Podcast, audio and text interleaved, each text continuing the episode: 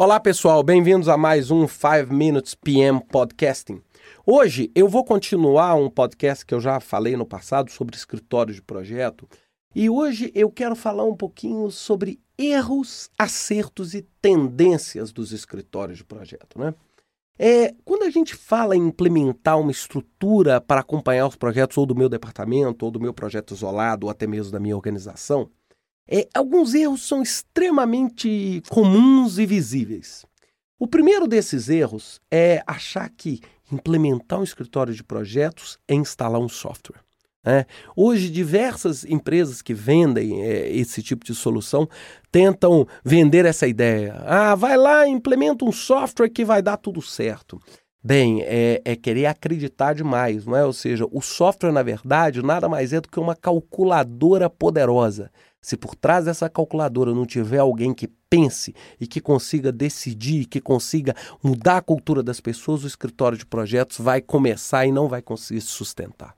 O segundo erro muito comum é não buscar o apoio dos auto-executivos, ou seja, é não ter um bom sponsor que sempre pode te apoiar e achar que implementar um escritório de projetos é um mero trabalho técnico, ou seja, ah, é simplesmente ir lá e, e instalar um software, colocar lá o PMI funcionando.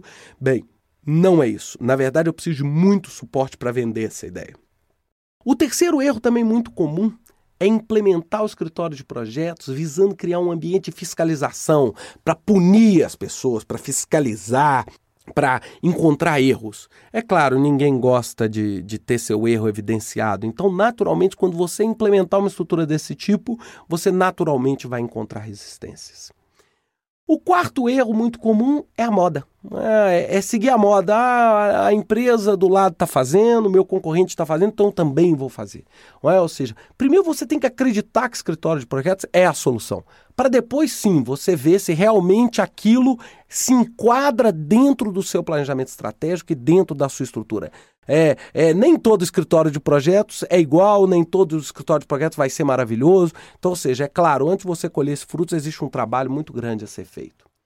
É, o quinto erro muito clássico é querer fazer tudo de uma vez, é pressa. É querer, ah, então nós vamos implementar um PMO, nós vamos implementar em tudo. Lembre-se, o bom é inimigo do ótimo, né? Ou seja, na busca pelo ótimo, a gente, a gente às vezes, muitas, né? Che muitas vezes chega ao péssimo, né? Então, na verdade, é saber até onde você pode ir, como você pode ir. É, com relação aos cinco acertos, é investir. Investir. Investir. Repito mais uma vez, investir na mudança de cultura. Mudar a forma de trabalho das pessoas. As pessoas detestam mudar. Então, ou seja, é investir na mudança de cultura, é preparar as pessoas, é mostrar que aquilo vai agregar para eles é criar um ambiente de colaboração, né? esse é um segundo acerto, ou seja, criar um ambiente que todo mundo ajuda todo mundo, onde o PMO vai ser um grande apoio, onde os gerentes de projeto vão buscar o PMO e não o PMO ir lá fiscalizar o gerente. A terceira garantia, né? Existe um princípio motivacional chamado princípio de Lacan e de Locke, que diz o seguinte: que toda vez que as pessoas participam do estabelecimento dos objetivos, elas se motivam. Então, crie de modo democrático o padrão de trabalho. É, crie democracia, é ótimo, todo mundo participando. Outra coisa, é o quarto acerto é buscar alinhar estrategicamente os projetos aos objetivos da empresa. Ou seja, a empresa tem os seus objetivos, o PMO tem que refletir de uma forma muito clara, muito transparente esses objetivos. E, finalmente, romper o paradigma do imediatismo. É, ou seja, nem tudo fica pronto tão rápido. E outra coisa, é lógico, desconfie daquelas ofertas, né?